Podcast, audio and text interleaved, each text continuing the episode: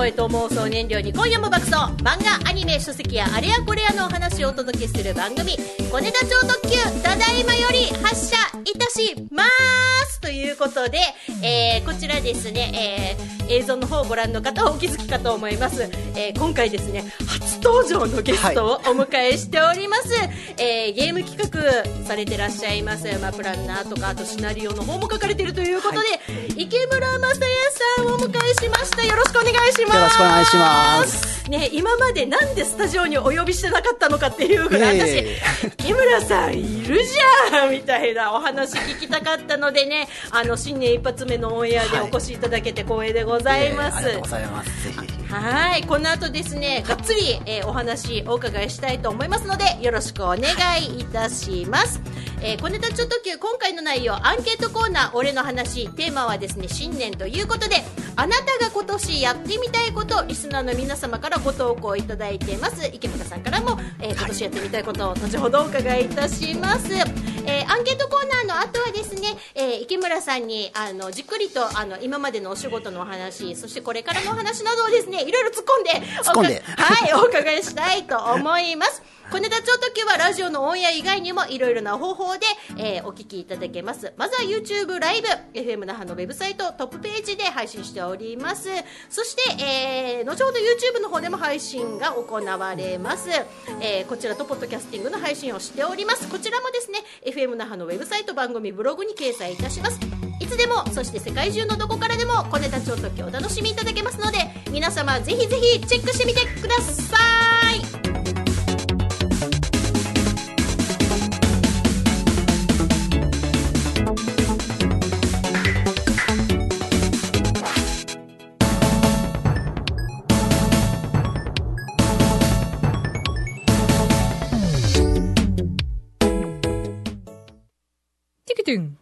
一日一善小ネタ超特急 Your radio station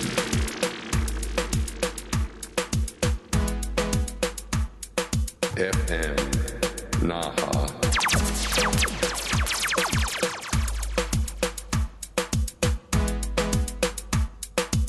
Seventy-eight point zero. こきゃ潤いナンバーワン小ネタ超特急エイミーの小ネタ超特急 FM 那覇よりお届けしております。ここからは毎月決まったテーマについて皆様よりいただいたご投稿をご紹介する俺の話のコーナーです。先ほどご紹介しました通り、えー、今回ですね、えー、まあ1月ということで、えー、新年を迎えて皆様からあなたが今年やってみたいことをテーマにですね、えー、ご投稿を募集いたしました。早速こちらご紹介いきましょう。はい。はい、まずはラジオネーム、ギャランドゥさんです。ありがとうございます。ありがとうございます。ギャランドゥか、君もしかしたら私と同世代やないかいということで、明けおめでございます。毎年今年こそはとやる気を出そうとしていますが、去年仕事を辞めたので、お今年は親の手伝いをしながら何か小説書いてみたいです。ピクシブ見てみると、みんなとっても上手ですよね。何か擬人化もので書きたい下書きばっかりしています。書けるといいなということで。小説かなんかあの、あれですよね。ピクシブとかあとあのなろうとかを見ると、あのたま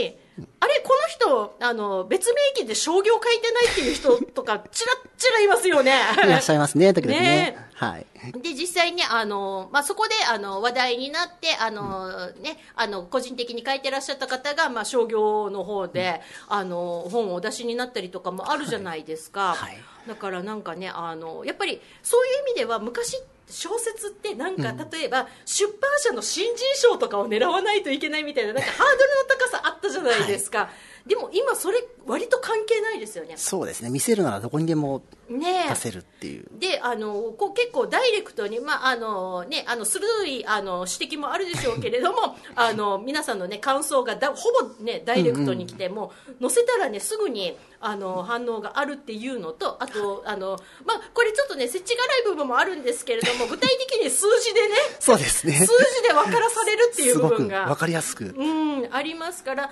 でもそこで評価を得ると結局ねそれが話題が話題を呼んで、そのあの出版社のね編集さんの目に留まったりとかっていうのがありますから結構ねだからあの、まあ、昔だったら例えばあのこの大学とか行って国文とかなんかで、あの文芸関係の,、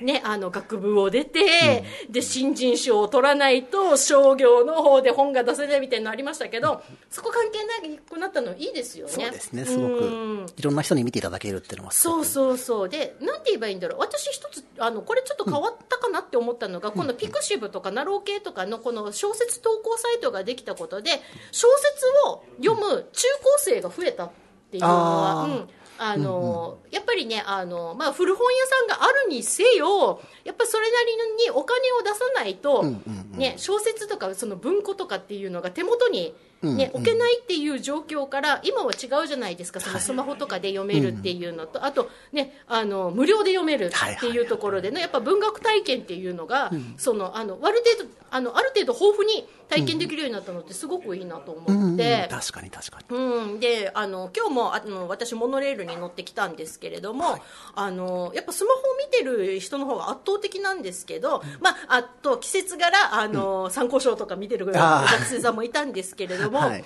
たまにやっぱりねあの文庫の本をうんお読みになってるあの、ねまあ、社会人の方もいますし、学生さんの方もいるので、なんかやっぱりそういうのを読んでらっしゃる方がいると同じ本読みとしてはちょっとなんか嬉しい気持ちあに、仲間がいたそうそうそうなりますよね。でなんかあの、ね、周りがスマホ見てる中でもねその文庫本を読むっていうチョイスをしたその人のことを、なぜか誇らしくもか赤の他人ですけど。赤の他人だけどああなた素敵やでって思うこの気持ち何なんでしょうね。なんかここってね本読みさんのねなんか、あのあれがあるんでしょうね。シンパシーがこう。ねねシンパシーをね感じるところだと思うんですけど。でもねこの方面白いのが擬人化ものをちょっと書いてみたいということで、おーでもなんかもうあの擬人化ものに資格なしみたいなのあるじゃないですか。もうあらゆるものをこう。そうそう。であのねあの特にあのまあこれはよあの女子だとねあの BL ジャンルの擬人化ものでは言われるんですけども 捨てるとこなしですから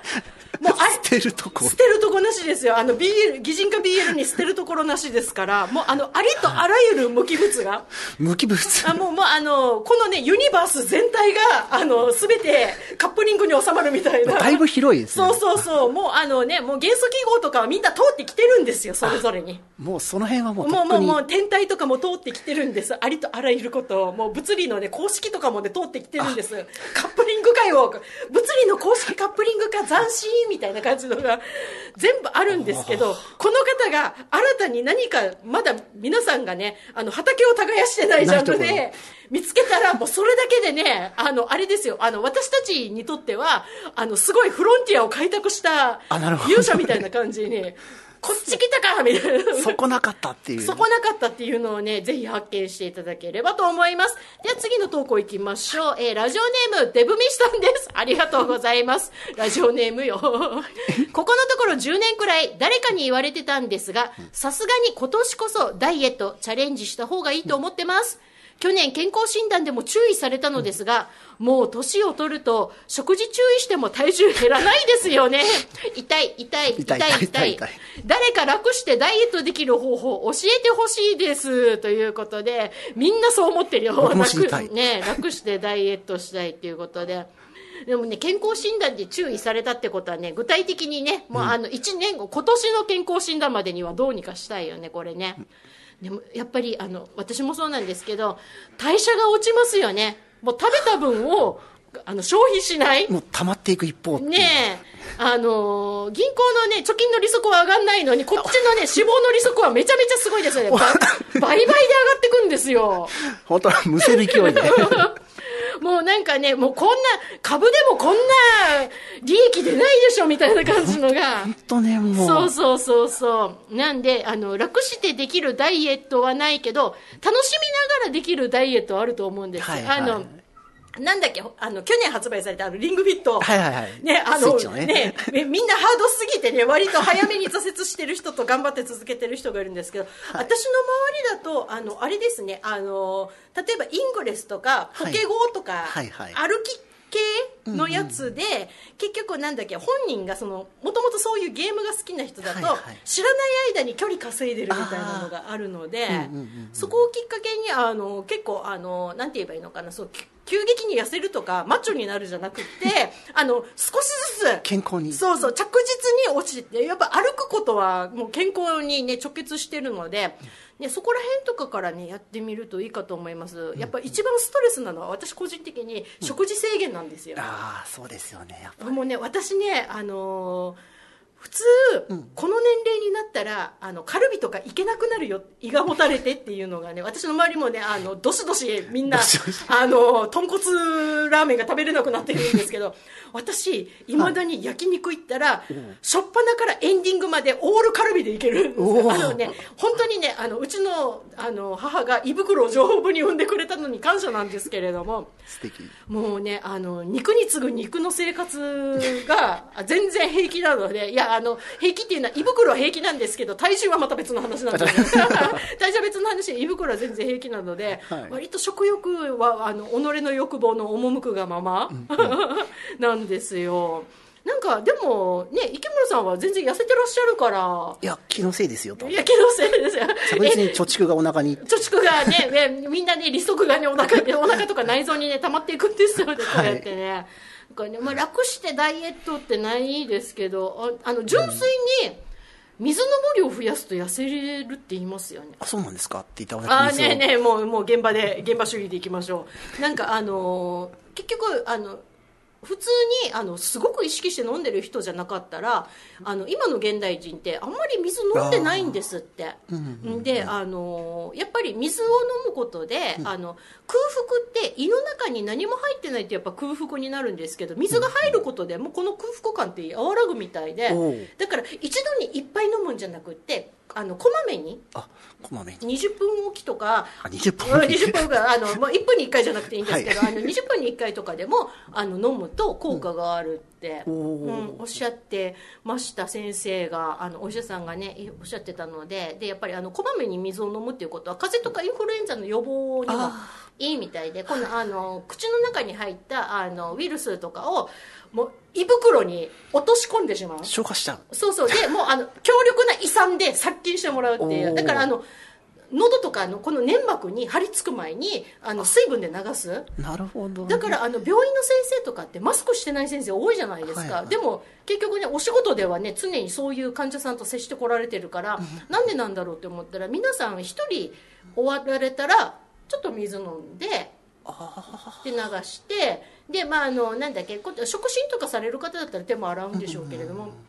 あのこまめに水を飲む先生がやっぱ多いみたいでうん。それがねすごい予防に役立ってるっていうのがあれ？これ私すごい今家庭の知恵話した？なんかいい豆知識と 役に立つお話がね役に立つお話し、ね、新年から話しちゃった水を飲みましょう。そうそうそう。でもねあの水飲んで痩せる人結構多いです。あの意識して取るとその分胃袋圧迫されるからなんかあのドカ食いとかがちょっと減るっていうお話は結構。先に水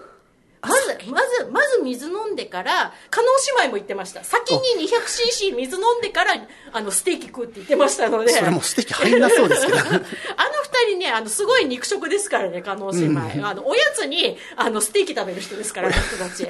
おやつに。そう、でもその時もまず水飲んでから、っていうふうに、あのーブログに書いてらっしゃったのでおおなるほどと。なるほど。うん、なので水はちょっと率先して飲まれるといいかと思います。続きましてこちらラジオネーム。これ15さんかな？それとも50さんかな、えー、数字の50でいただいております。こんばんは。とってもたくさんあるので箇条書きで書きます。1週間部屋に引きこもって漫画をずっと読みふくりたいはい一日中お酒を飲みたい。いや、これは健康にはちょっとあれだけどね。アニマックスを朝から晩まで見たい。ゲームオブスローンズを見て終わりたい。終わりたいたいもう着地したいんだね。あ着地したいうん。パンケーキの高いものを一度でいいから食べてみたい。オリンピックの開会式と閉会式だけ生で見てみたい。みたいな感じです。多分、どれも結局できないと思いますって書いてあるけど、まああのね、1週間引きこもって漫画をずっと読むはね、それなりのお休みが確保できないと、あれなんだけど、パンケーキの高いものと、ゲームオブスローンズは、どうにか頑張れば、どうにか頑張れば。どうにか頑張ればね、あの、衣食住以外のね、あの、ちょっとしたね、小刻みの時間を全部そこに投入すれば、早ければ春にはね、あの、ゲームオブスローンズ終わるかもしれないので、一応ね、公式にね、えゲームオブスローンズはね、あの、終わりましたからね。そうですねそれなりの着地点をね、迎えましたので、まあ、あの、感想はね、個人によってだいぶ違うんですけれども。ネタバレしないとね。そうそうそうそうなんですけれども、まあね、世界中のね、皆さんがね、熱狂したあのタイトルが終わったということで、まあでもね、あの、意外と、割となんか、あの、なんだかんだで忙しいって言っててもちょっとずつ5分とか10分とかの空き時間っていうのがそれなりにね、あのあったりするのでそこをねぐっと圧縮して 内容の密度を高めてやってみると割とねあの消化できたりしますよ、私はそういう感じでアニメを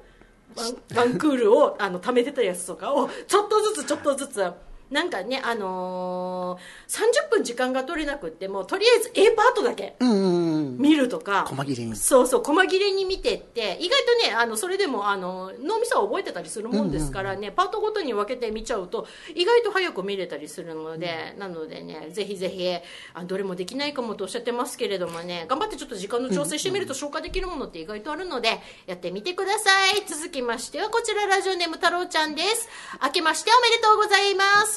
新年もコネ帳を張り切って発射してくださいということで私が今年チャレンジしたいなと思ってるのは Perfume とベビーメタルの振りコピです。おお。振り付けのコピーやね。というかたまに家でやるんですが 大変難しいんですよ。歌いながらとか絶対無理。そして一曲やるのに相当体力を使うので大概何もできず挫折してましたしかし今年はなんつうかまずは一曲何か簡単なとこからちゃんと振りコピーしたいっすね。なので頑張りますということで。Perfume も難しいですよね。あの、なんだっけ。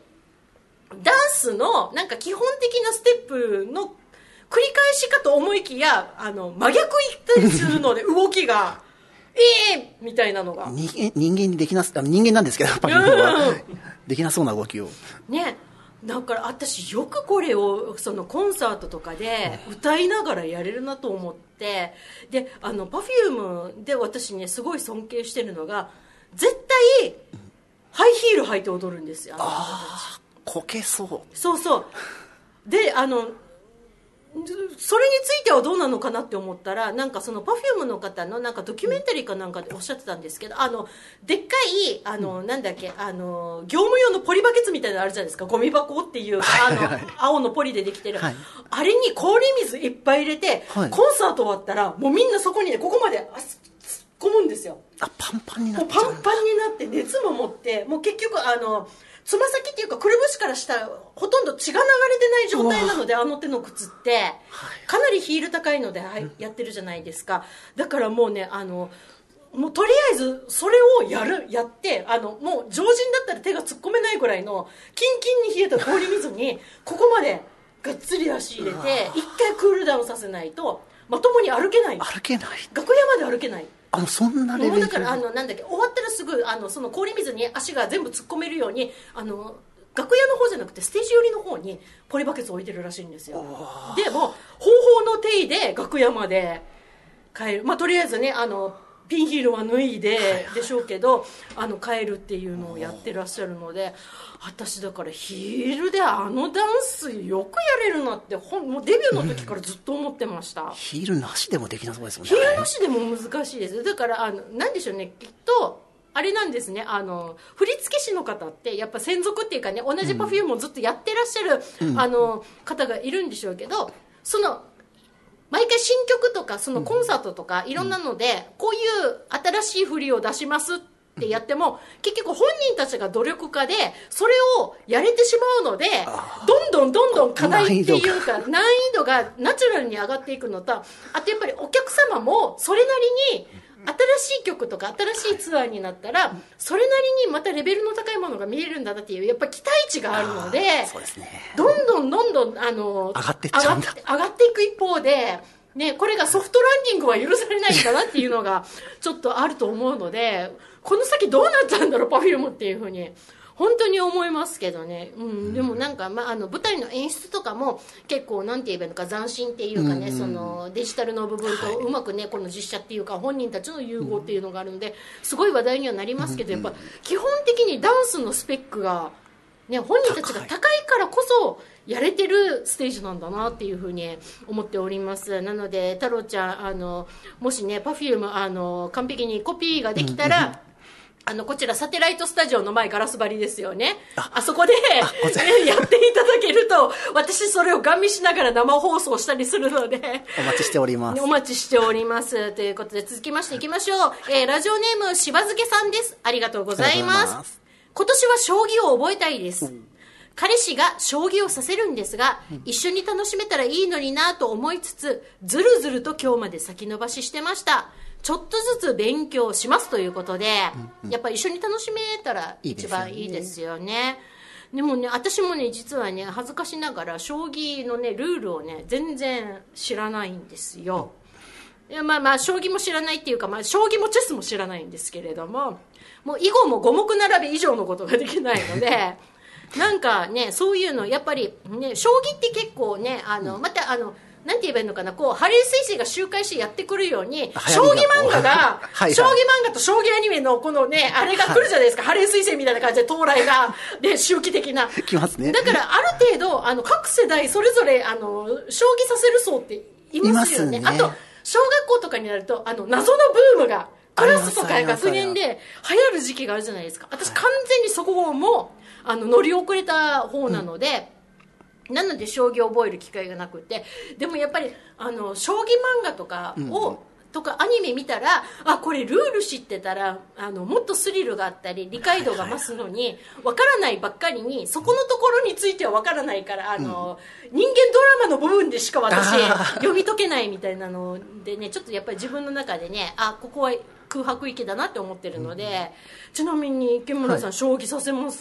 将棋は一応させますね。すごいなあさせますが、うんその昔はあの光の碁で、ね、あ碁を指したかったんですけど、全然分かんなかった。将棋はかろうじて頑張りました。なんかね私ね将棋のルールは知らないけどあのね将棋の試合とかあとなんだっけ、あのプロの棋士の人のドキュメンタリーとか見るの大好きなんですよあ。ね私あの世間一般的にはあの羽生善治さんって、まあ、女性にも人気じゃないですか、はい。私別に彼の人の良さそうな笑顔とか ほんわかした雰囲気は全然興味がない、あそこじゃない。うん、あの対局中に見せる相手を殺しそうな表情のあの勝負師の顔が大好きなんです。覚醒した瞬間みたいな。覚醒した瞬間のあのあこの人将棋で人を殺す気持ちでやってるんだなっていうあの勝負師の瞬間を見るのが大好きなんですね。だからあの羽生善治さんのドキュメンタリー今までいっぱい見てましたけれどもあの99%ほんわか義治の方なんで、そっちじゃないんだよなって。本気のこの、本気でね、あのね、お前を殺すみたいな感じの顔してる時の羽生さんがみたいなってね、そっちの方だけね、あの映像を集めた青版が出たら私買いますけどね。めっちゃ濃いっていうか、そのそうそうそう、あのね、すごい絞られたファン層だけにしかニーズがないんでしょうけど、私は買うんで、ね、あの、将棋のね、あの、関係者の人はね、協会の方 そうそうね、これね、あの、企画としてね、2020年持ち上げていただければと思います。ちなみに、池村さんは今年やってみたいなとか、チャレンジしてみたいなっていうことありますか？あ今年はですね、あの、うん離島に行きたいんですよね。お、離島あ。の飛行機で行く離島に、まあ、沖縄僕はあの海とかはあの空とかの青いのがすごい好きで引っ越してきたんですけど、うんあんまり離島に思いのほか行ってないなと思ってあ、なるほでど3。つぐらいはちょっと遠くの飛行機で行ける離島、はい。一応ねあの沖縄あれじゃないですか。あの橋とかで陸路でねつながってる離島とかはありますけど、そっちは結構頻繁に。こっちは結構車であの大島とか偏座島とかうん。池江島とかは。でもあれ車で行けるって結構すごいことですよね。内地出身者からしてみれば車で行けるんだここみたいな。感動してましたね。海中道路いや僕海中道路って最初海の中通ってるもんだと思ってて。あああの海ほたるに行く道みたいな感じ。そうそうそうがドボンっていやドボンはないと思うけど。中なんだろトンネうなと思ったら、ルでね、うん、上だったんですね上なんですよね。でも相当びっくりしましたね。ね。でも私も生まれて初めてその沖縄に引っ越してきてあの最初私大学で引っ越してきた時最初浜比嘉島まだ陸路でつながってなかったんです。あそうなんです。あのねまだね、まあ、渡し船っていうかフェリーっていうか、あれでしかなくって、はいはい。で私大学卒業してからなんですよ。あの橋がかかったの？あの海中道路が整備されあのああの辺りですね。あの勝連半島とかあの辺りのあれが整備されたのってその後だったんで私あの浜比嘉島初上陸は船で行きました。あめちゃめちゃ羨ましいです。あの それもあの浜比嘉島で旧正月に浜比嘉島のあのその若いあの男性たちがやってるエーサー、エーサーっていうか本当にあの昔のすごいシンプルなエーサーを、はい。その各家庭のお庭で今えー。浜比嘉島あのアパートないですから、はい全部個人宅じゃないですか。だからそこの庭で踊って回るっていうのを見てみたいなってずっと思ってたんですよ。でそしたら浜比嘉出身の友達ができてうんでそれでうちの旧本にじゃあ来るって言われてこんわな経験ないじゃないですか。めちゃめちゃ羨ましい。混ぜてもらう。あと私ね初対面の家族の旧本に混ぜてもらって すごいその家のお家の庭で、はい。その、まあ、青年会が、あの披露してくれるエーサーを見るっていう機会を得られてであの頃はまだねその橋でつながってない意味なので、いい意味で、その離島感すごかったんです。ああ素敵だ。文化圏としてこうあの凝縮された空間があったので、はいはいあれはちょっと面白かったです。であの橋がかかってまた行ってみると、また橋がかかったことで変わったことと変わらないことっていうのを、あの自分の中でこう見ることができたので、はい。これはその狭間を自分が体験できたのってすごいラッキーだあめちゃめちゃね羨ましいです、うん。かかる前って本当写真とかもあんまり残ってないので。そうですね。でねあの頃はあのすごいいっぱいすごい美味しいウニがいっぱい浜比嘉島近辺で取れてて。うんただあのその、ね、あの住んでらっしゃる方が少ないっていうのと漁業されてるあの人口あの、漁師さんの絶対数が少ないので、ほとんど本島の方に回ってこなかったんですただ私行った時ねもうねもうなんて言えばいいの？本当にあのなんだっけプラスチックのお家のどこにでもあるボールみたいなのに いっぱいウニが入っててもうあの玉じゃくしで好きなだけご飯にかけてねみたいな感じでうわ。っていういいなあ白ご飯とウニが1対1ぐらいのうわ感じ何それ まあ、いやあの普通に家にあるしあの食べなかったら古くなるからどんどんどんどん消費してってねみたいな感じで。私も帰りにあの普通のビニール袋にウニいっぱい入れられてあの、ね、あのなんかあの大切にあの檻に入ってるみたいなのじゃなくて、玉じゃくしでそのまま入れられたウニをはい持って帰ってみてわもうそれ足パンパンになっても食べたい。そうそう。もう本当にねカリウム値とかがおかしなことになっても食べ、まあ、私そのまま家持って帰ってもう友達3人で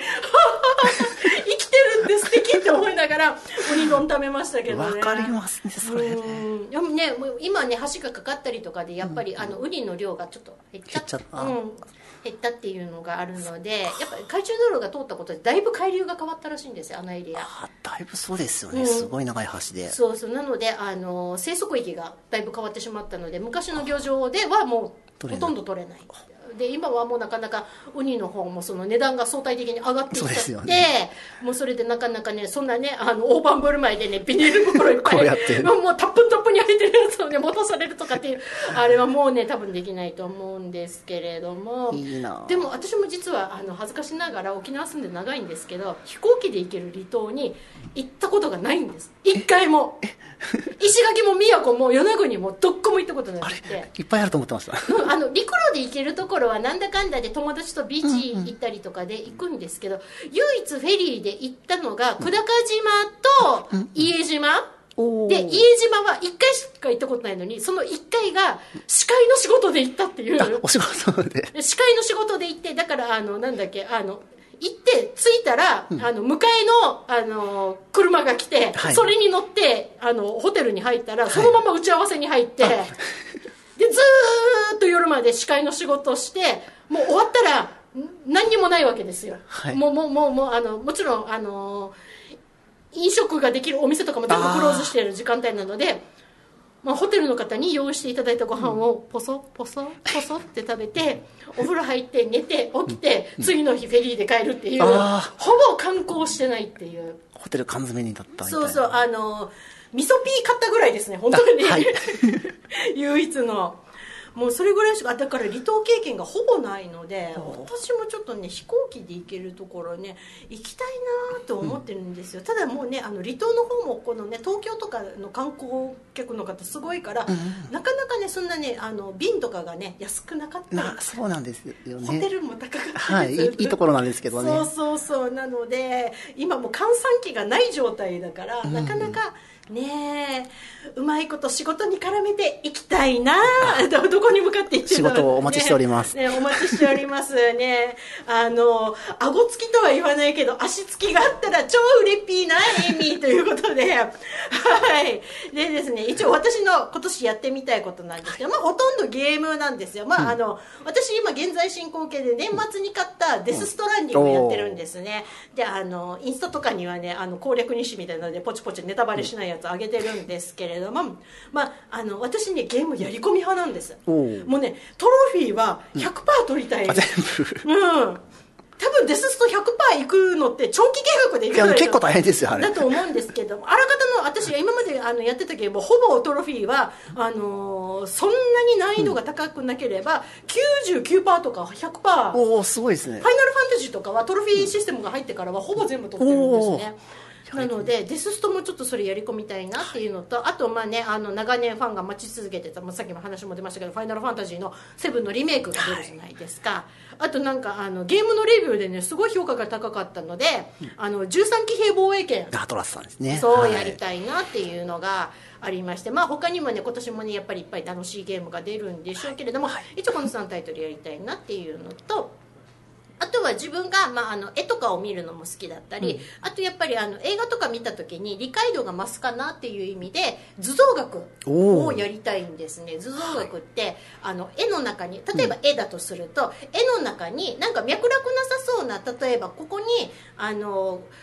サンダルがあのサンダルとか脱いだ靴がここに落ちてるのが人物は靴履いてるのに関係なくここにサンダルが落ちてるのって何の意味があるのとかっていうのってちゃんと意味があったりするんですけど、宗教画とかでも何でも、でもそれがねやっぱり分かるのと分からないのとだとその絵に対する理解度って変わると思うので、あとアニメとかでもアニメの監督さんとかでこの図像学を結構あの画面の中に対応する、はいはいね、あの押井守監督とかも結構図像学の本とかを常にあの自分の制作現場に持ち込んで割とあの象徴的な何かせ全く説明しないけどなぜか常に出てくるね。あのね、はいはい。分かると思うんですけれども、あのパトレーバーだとなぜか鳥が出てきたりとかっていうね。はい。ああいうところのあの理解度がやっぱり増えると思うのであとあの洋画とかでもね結構ハリウッド系の監督さんとかでもやっぱり図像学とかをうまいこと取り入れながらであの海外で図像学って割とナチュラルなあの教養っていうかあれなんですけどなぜかなって思ったらそれって宗教画なんですね。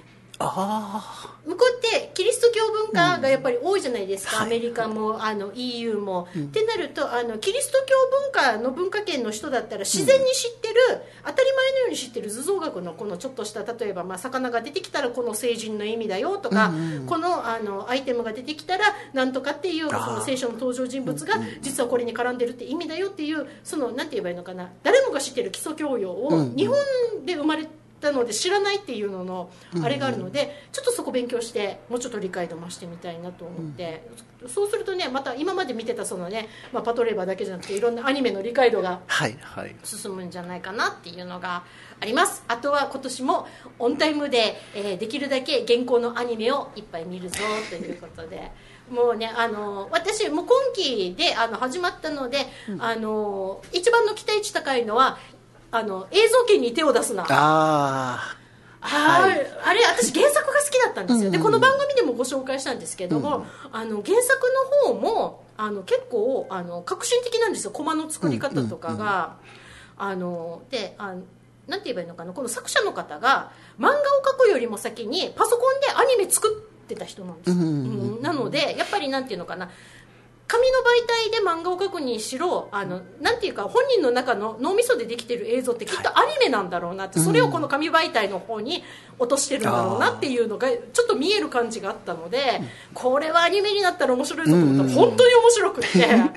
1話でギャン泣きしましたもん私。あの原作でも泣いたねあの、はなんだっけあの浅草さんの妄想の世界に全員が入り込むっていうシーンは私原作でも泣いたんですけどアニメの方でもちょっとね泣いちゃったあのー NHK の地上波ということなのですべからく日本に住んでるみんなが見れる すべからく。はずだ。ねあのこれがね BS とかでしか見れないんだったらちょっと絞られるけど、地上波の NHK だからねみんな見れると思うのでぜひ見てください。もう私ね何にも絡んでないんだけれども あの映像権には手を出すのは本当に強火でガチ押ししてますので、皆さん見てくださいということではい、では続きですね、はい、アンケートのご回答に戻りましょう。続きまして、ラジオネームララさんです。ありがとうございます。去年やろうとしてできなかった超豪華なリゾートホテルに行って、一日中引きこもることをしたいです。引きこもって何がしたいかというと、好きな映画を見ることですあ。家でもできるじゃんと言われますが、そこを超リゾートホテルでやりたいんです。映画はもちろん、ツタヤでしっかりレンタルです。レンタル会。えー見る映画はマーベルシリーズ、アベンジャーズを見ながら、美味しいお酒を飲みながら見たいですということで。まあ気持ちはわかりますよわね。まあ自宅で見るのも楽しいんですけど、ね、こういうリゾートホテルとかでね、ちょっと気分変えて。気分を変えていいですよね。なんか、まあ、あの沖縄の場合あのララさんが沖縄お住まいかどうかわかんないんですけど、沖縄の場合って超豪華なリゾートホテルが割と至近距離にあるっていうのああ、が確かにね確かに。ありますからね、はい。行こうと思えば1時間以内に行けるっていうとことろ行ける。うん、わざわざ飛行機一回乗らなくてもねどうにかなるのでそれはいいと思います。でもこれねぜひ実現してください、私も私はね全然テレビを見ないで本だけ持ってあのリゾートホテル行くのが好きです、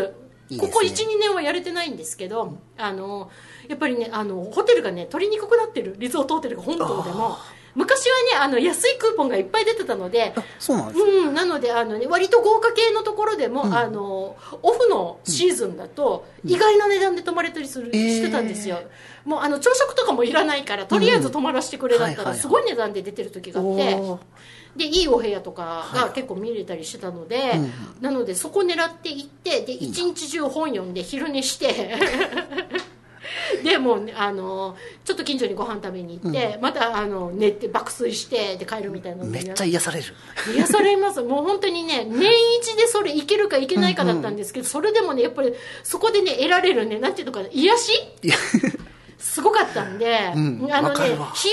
効果で言うとね私すっごい効果あったんで、うん、あれはねおすすめです。沖縄の人はねこれ血のりですよ本当に、うん近場で行けるんだからね、うん、やっていてやってみていただけ友達と行くとまた別の楽しみがあるんですけど、ぐだぐだぐだぐだねあの布団の中に入りながらねあのくだらないことを話すっていう楽しみもあるんですけど一人で行ってもこれ全然楽しいので確かに。ぜひぜひチャレンジしてみてください。続きましていきましょう。こちら、月の源子さんです。ありがとうございます。す。今年やってみたいこと恋です嘘です。いや本当です。どっち？30超えると周りはどんどん結婚してるし子供がいます。みんな楽しそうです。大変そうだけど。気がつけば彼氏なんてもう10年近くいません。今年は婚活しようかなと思います。仕事と家の往復だけだとダメですね。出会いが全然なくて辛いです。辛いのか。友達からも焦った方がいいと言われて余計に焦ってます。なので今年は初めてですが婚活します婚活パーティーとか合コンとか積極的に参加しようと思います。ということで。婚活ね。活。あのねこれねあのなんて言えばいいのかな。あの実際にやってみると、あのねこれがねゲーム性を感じてくるとやばいんですよ。パラメーター的な。そうそう。あのね 婚活で相手が何を望むかをあの読み取る能力がだんだん高まってくるとあの自分本来のキャラじゃない婚活用のキャラを自分が作って攻略する楽しみにそシシフトしちゃう本来の目的を完全に見失ってる友達がねい行く幾分見られるんですね私の周りでゲーム性を感じてしまってるんです。あ楽しくなってきちゃう。もうななんて言うべきでしょう。あの人狼ゲームみたいな感じで実際に対面する人たちの中でこうね腹の読み合いで攻略をしていくっていうところでゲーム性を感じ始めるとあの本来の目的は達成されないので。攻略しちゃうとまた違いますからね。そうそうそうそう。そこでなんかねあの素の自分でそのまま勝負をかけていく、それが辛い戦いになろうともそれを貫くかあえて、ね、この戦略的に練って練っていくのかっていうのはね、これはあの月野源子さんの,、まああのね、どっちを選ぶかは自由だと思うんですけれどもでも意外と婚活パーティーとか疲れて、いやもういいやしばらく婚活とかっていう風に、なんかしばらくやめた時にいきなり意外なところからひょっこり運命の人が現れるパターンとかもねわかります。意外にあるんで結構ありますうんなのでねい意外にそういう出会いもあるからまあでもね一回婚活っていうね経験を踏んでから初めて気づく世界っていうのがねやっぱりあると思うので、もしねこれでね彼氏とかができた時にはあなたぜひ番組にご報告をはい。ください、え見舞ってるということで続きましていきましょう、はい。こちらパノラマさんです。ありがとうございます。います。男装がしてみたい。おネットでコスプレしてる人が見るととてもかっこいいなと思います、一番やってみたいのが古い漫画「ベルサイユのバラ」のオスカルです。母が大好きでお母さんか。母が大好きで 私も小さい頃から母の影響で読んでいました、とてもかっこいいですよね宝塚でも舞台をやっていましたがやはりああいった選ばれた人たちが男装をすると本当にかっこいいですよね。お姫様みたいな格好よりオスカルみたいなスーツを着こなせるようになりたいです。母に言ったらまず大学受かってからにしなさいと言われたので まずは受験を頑張りますということで。まあまあね、その先にね合格してから先の楽しみにとっておくないと思いますけど。でもね、あのー私思うんですけれども、あのー宝塚の、まあ、舞台を見に行ったことは1回しかないんですけれども、あのね男装の人が男らしく見える衣装のメソッドってあるんですよ、私ねそういうところが気になるんです舞台行ったら。であのヒールでかさ増すじゃないですか,か、あのこの身長身長あのねあのこのねあの女性役との身長差をいかに出すかっていうところでやっぱりねあのこの娘役の人の方が若干高かったりすると、さらに高い靴を履かなきゃいけないんですけどヒールが履いてるのがわからないようにズボン丈とか絶妙なんですよ。ズボン丈が床からスレスレ5ミリとか1センチもないぐらいのズボン丈でこのズボン丈でごまかしてるなっていうのを感じさせないようにズボンのラインが綺麗にできてるんですねもう足が一本の足が綺麗につながっててこの足の形が綺麗に見えるようにあのカッティングがされてて私衣装が気になるうわものでそっちでこうあの肩幅とかが、はい。い、このいかにも肩パッドじゃなくてナチュラルに入ってる演出で,、でなおかつこのウエストの絞りを実際のウエストよりも高いところで絞ってるのでめっちゃ足が長く見えるああそういう。ここれってねあの舞台の衣装の人にとっては常識なのかもしれないんですけどやっぱり見に行って衣装の力でこんなにこの人が男らしく見えるってすごいなと思って。で私が見に行ったのはあのメジャーどころのやつじゃなかったんですけどやっぱりあのスタンダールの赤と黒の舞台化した時に私見に行ったんですけれども、はい。あれもねあのこのねあの軍属の人たちが出てくるので、軍服に近いお洋服で出られるんですね、ってなった時にやっぱりその男らしさとかこのなんていうのかな心の部分でのマッチョイズムっていうのをやっぱそれなりに衣装に出してくるので、ああこういう感じで出してくるんだ。勉強になるって勉強になるって私別に宝塚に入る予定もなければ あの脱走する予定もなかったんですけどでもやっぱそこら辺ね勉強してみるのってすごい楽しいなと思って。なのであのダンスがしてみたいということなので宝塚のあの舞台のねあの映像とかって BS で見れたりとか、はいはいはいあの DVD とかで出てるので見てみるとすごい勉強になります。あと一つ去年あのどこかの,、あのオーダーのスーツのメーカーさんがやってたんですけど、女性のためのオーダースーツ会採寸会っていうのが東京であったんですよやっぱ女性でそのなんて言えばいいのかなこうビジネススーツみたいなのを着てダンスをしてみたいって時でもいや骨格が違うから合わないじゃないですか、どんなにサイズが合っててもやっぱどこかにズレがあるんですけど、これを女性の体に合わせてメンズスーツを押し立てしますっていうのがあってすっごいコスプレイヤーさんでもう予約があまあそうなりますよね。埋まったらしいので、まあ、そういうのもあってねあの本格的にやってみるんだったらここら辺もありかなっていう感じでございます。続きましていきましょう、えーこちらたびっちゃんです。ありがとうございます今年やりたいこと旅行に行きたい、去年忙しくてどこにも行きませんでした。まとまって休みが取りたいということで。これはねあの私たちの離島に行きたいなっていうのとね、同じだと思います。こちら最後のご投稿です。ラジオネームスモールスノーさんです。ありがとうございます。ヒールで踊ってみたい。おーあ先のパフュームにもあるず氷の。ババケットは必要に。ねえ。最近人気が出ている高いヒールで激しいダンスを踊る。火付け役はフランスの彼ら。これ男性なんですけどね。コリオグラファー兼ダンサーのヤニス・マルーセル率いる多様体。見ていて素晴らしいパフォーマンスがあり唯一ボディーラインが素晴らしく良くなりそうということで。男性なんですけどすっごい1 2センチぐらいのピンヒールですごい激しいダンスを踊るんですけど女性のまあねあの体にピンヒールっていうのは、まあ、おなじみのビジュアルがあるんでしょうけど、男性が履くとね履い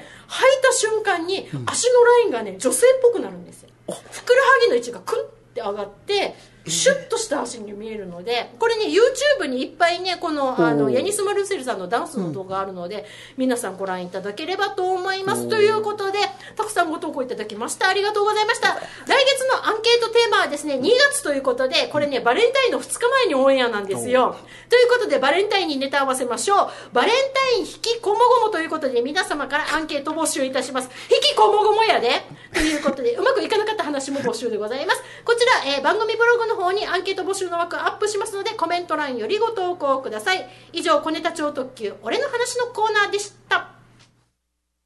ザーランザーラン。今日から実践小ネタ超特急。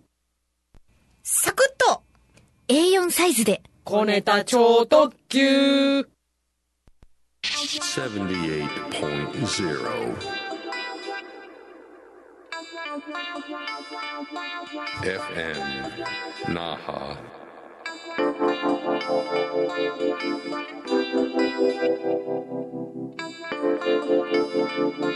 Your radio station.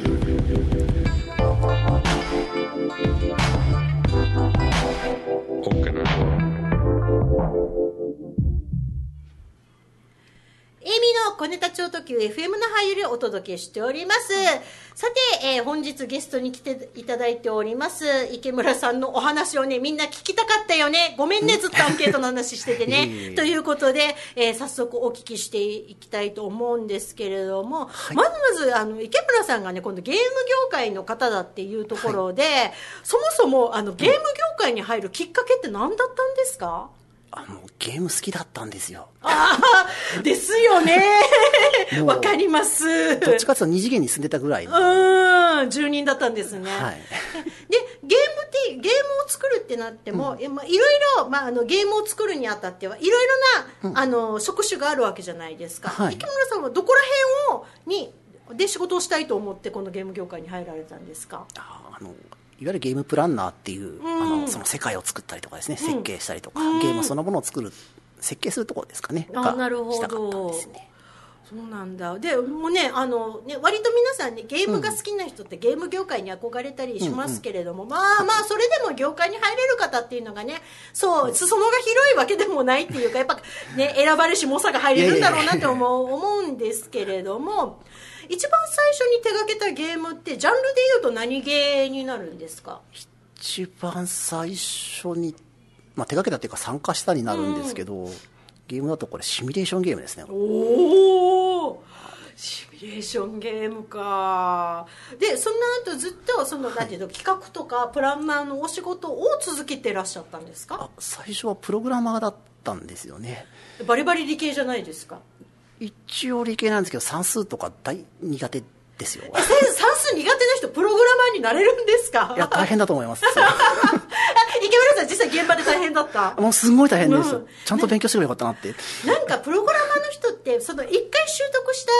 技術よりも、あの日々進化しているそのプログラムの,、はい。い、あのいろいろな言語とかっていうのを、もう常に新しくアップデートしていかないと追っつかないっていう話聞くんですけれども。どんどん先行っちゃいますからね。あじゃあちょっと自分が気緩めてるとあっという間に置いてかれちゃうんですあもうあっねという間にあそれは厳しいですね。もう探求心とかこの向上心がないとずっやっぱと勉強みたいな。お仕事としては続いていかないっていうところですよね、で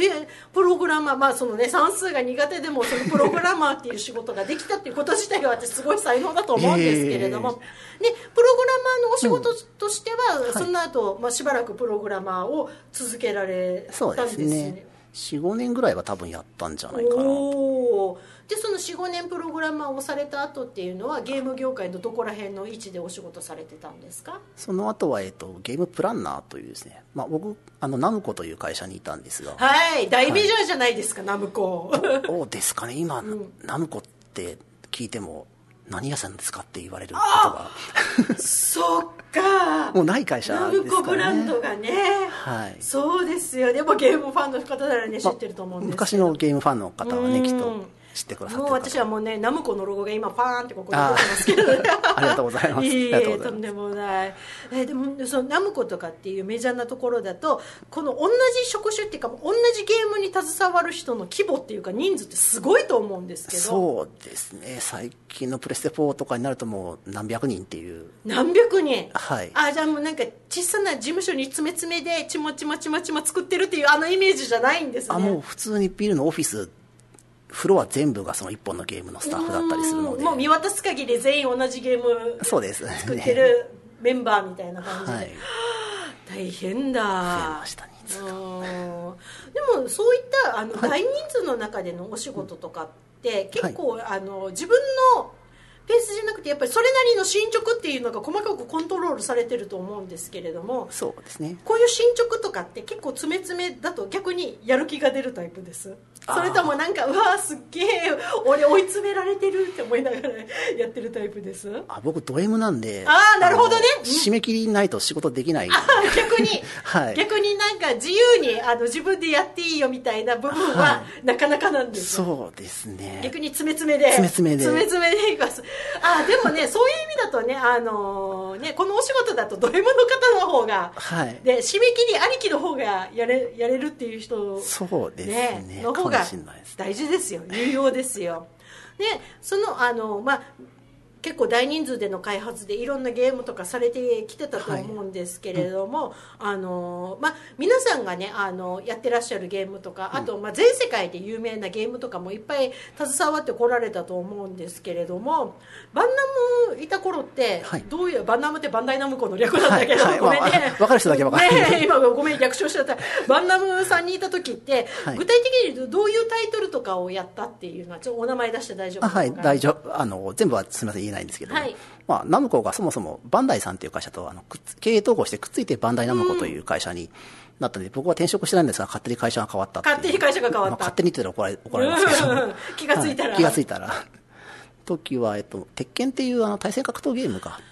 ゲームセンターとかねプレステ4とか XBOX っていうかもう世界中にファンがいるじゃないですか、鉄ありがたい拳ことかってねすごいですよね。いやもう私の周りでもね鉄拳ハマりすぎて、はい。あの自宅で鉄拳をするためにオリジナルのコントローラー作った人、ありがとうございます。親父の板金能力を フルに生かして。そこまたすごいですね。そうそうあの基板とは別にその側も親父に溶接で作らして。コンパネこっち作っそうそうこここで作ってそれ持ってくるんですよ。うわそれは。人ん家に遊びに来る時に。これはガチです、ね、お前すげえなって言いないがら。やありがとうございます、ねいやあのすみません存じ上げない方です、うん、でもなんかそうやってなんか私の周りでもうはい。自分、自分専用のあれを持ってくる猛者が何人かいましたいやよ嬉しいですね。ね結構なんか、まあね、そういうあの例えばゲーセンにあるあのアーケードゲームとか、はい。あと家庭用ゲーム機もあるんですけど、やっぱ時代的にやっぱスマホっていうプラットフォームでのゲームアプリっていうのがガーって出てきた時に、はい。木村さんもそのままあの、まあ、アプリの方の,、あのゲームの制作の方にシフトしていった感じですか、そうですね。これ話すとすごく長くなるんですが巻きでいきましょう。巻き巻くとやっぱそのボタンがあるゲームを作ってた時期が134年あるので、うん。ボタンないと作りづらいんですよね。やっぱり。スマホにコントローラーつければいいんですけどそうそうスマホじゃなくなっちゃう。スマホじゃなくなっちゃいますよね何っちだよっていう感じ、そう何っちになっちゃうからね、はい。でもねそのスマートフォンっていうその限られたサイズ感、ねはい。ある程度限られたサイズ感の中で、このねあの画面をタップする系はいはい。のやつってやっぱね、こう画面 UI の、あれ仕様のデザインとかってすごいゲームのあのゲームをあのやっていく方のユーザーにしてみればすんごい大事なことじゃないですか、はい。そこでもう初手で合わないやらないっていうゲームもやっぱ出てきますし、なハマるとねもう自然にもうもうもうもう指が感覚でそれやれちゃうとかってあるんですけれども、やっぱそういうののデザインとか仕様とかってすごいシビアに。悩みますね。やっぱりここ大事なとこなので、ねはい。なんかもうすんごい全然話聞けてないのにエンディングが流れてきちゃったんですよ。でも今のところメインでやってらっしゃるのってそのゲーム以外のところでもなんかお仕事をされてらっしゃるっていうことで。はい。はい。一応あの経験を生かしてというか、はい。えっと那覇市内専門学校さん、えっと KBC さんとかですね、はい。IT カレッジの箱さんであの、非常勤講師であのゲームのゲームプランニングゲームプランナーってところを教えさせていただいておりねます、、沖縄の専門学校でねそこを教えていただけるってねしかもねこの現役で活動されてらっしゃる方から教えていただけるって機会ってすっごい稀だと思うのでこれ学べてる生徒さんねめっちゃラ めっちゃラッキーって思わないと。あとなんとあのこのね専門学校の生徒さんじゃなくても学べる機会が終わりだということでちょっとご紹介をお願いいたします、と宣伝でございますが、えっ、と桜坂市民大学はい。牧市にある、はい。桜坂劇場ですねの2階にあるところで、えっとえっとゲームの面白さの作り方というお話を、とはい。1月22日からですね。はい、こちらもう1月の下旬にはですね第1回目の授業があるということで、これねあの学生さんじゃなくても大人でも、はい大人でも。ね、まあ年齢関係なく参加できるので、ぜひぜひ皆さんあの桜坂大学のねパンフレットにね、こちらのゲームの方あの作り方の方も、えー載ってますのでご覧いただければと思います。もう池村さんに全然お話聞けなかったから、ぜひねあの間を空けずに来てください。ああの 呼ばれたらあの。もうね、もう、もう、もう、なんならね、もう、あの、年間にね、5回ぐらい来ていただいて構いないので、ねぜひぜひ、ぜひぜひ、もう番組準レギュラーとして来ていただければと思います。ますエイミーの小ネタ超特急、早くもお別れの時間です。次回は2月12日、夜7時からとなっております。ということで、次回は2月12日です。夜7時にお会いしましょう。小ネタ超特急、お届けしたのはエイミーと、えー池村正也でしたそれでは皆さん、さようなら来てね、池村さん。はいまた来ます離れないあなたに届け愛という